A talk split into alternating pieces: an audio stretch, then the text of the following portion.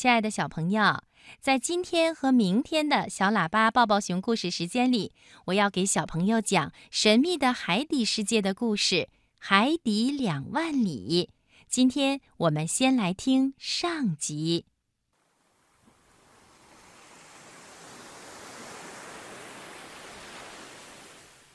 这是一个发生在海底世界里的故事。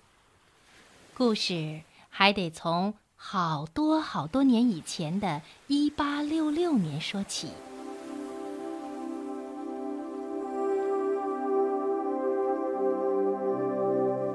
那时候啊，经常有一些船只莫名其妙地消失在茫茫的大海上。对这种离奇的海上灾难，大家都感到既神秘又可怕。有的人猜测，海底深处一定是藏着什么大怪物，时常出来兴风作浪。甚至有人说，他亲眼看见过一头大鲸鱼。只可惜呀，那个怪物行动得太快，一眨眼的功夫就不见了。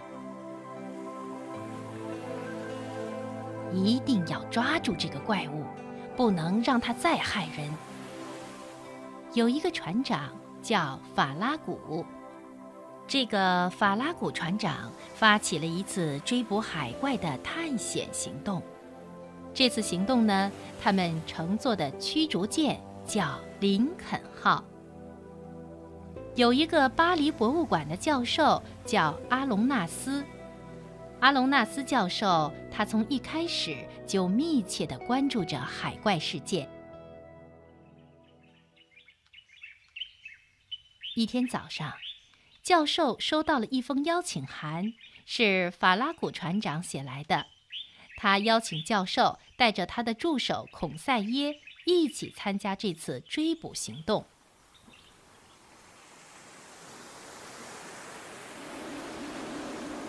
林肯号驱逐舰被装备的像一艘捕鲸船，缆绳刚一松开，很快就驶入了一望无际的太平洋深处。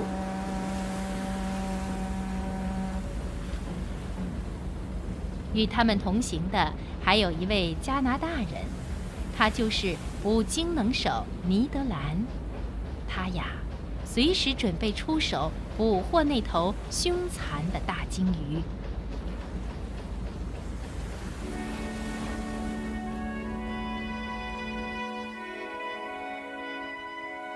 在无边无际的大海上，阿隆纳斯教授每天都会小心仔细地观察海面的情况。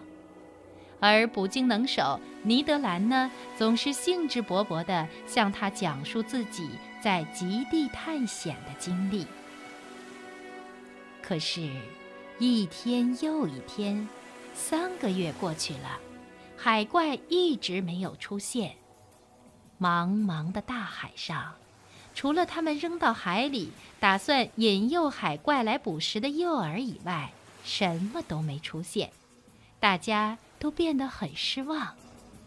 看来走到一半的路程就得返航是比较明智的选择了。一天晚上，阿隆纳斯教授和他的助手孔塞耶正靠在右侧的船舷上聊天儿尼德兰突然发出一声尖叫：“喂，快看，那家伙过来了！”大家很快聚拢过来。围在他身旁，惊奇地朝他所指的方向望去。只见那怪物离他们越来越近，并发出一股强光，眼看就要冲到驱逐舰上来了。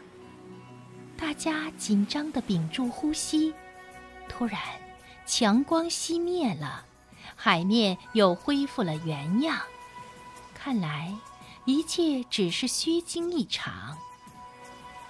一种不祥的预感笼罩着林肯号，这反而更加让人们担惊受怕了。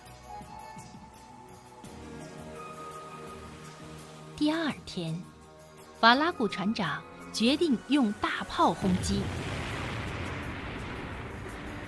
可是炮弹并没有击中那怪物，而是从它表皮划了过去。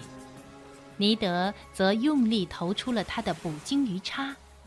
奇怪的是，听声音，鱼叉像是撞到一个钢铁一样坚硬的物体上。这时候，波涛汹涌，怪物开始飞速前进，朝林肯号猛冲过来，给他们造成了可怕的一击。驱逐舰被一个巨大的浪头吞没了，船上的阿隆纳斯、孔塞耶和尼德都被巨浪打到了海里。在冰冷的海水中，他们精疲力尽，最后终于落到了怪兽那黑色的金属质地的脊背上。这时候，他们才明白，这个怪物。既不是鲸鱼，也不是什么别的海洋生物，而是一艘潜水艇。它就是鹦鹉螺号潜水艇。突然，潜水艇的一块面板打开了，八个大汉将他们拖了进去，把这几个可怜的家伙关在了这个神秘的机器里面，他们成了俘虏。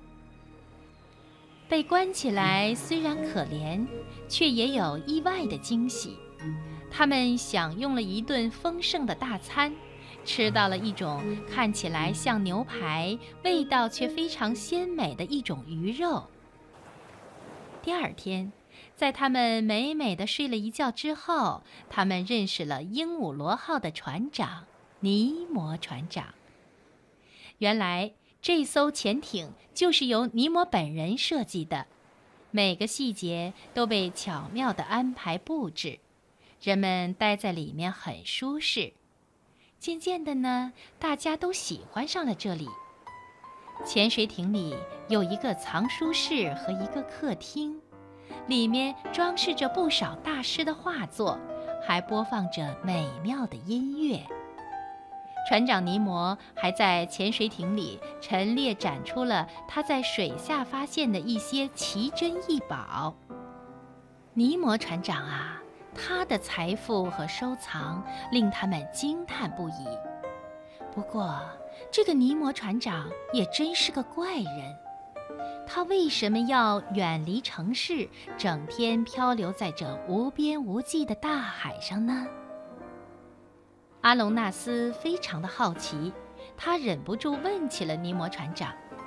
可是船长并不愿意透露自己的身份，他转换了话题，热情地向他们讲出自己的待客之道。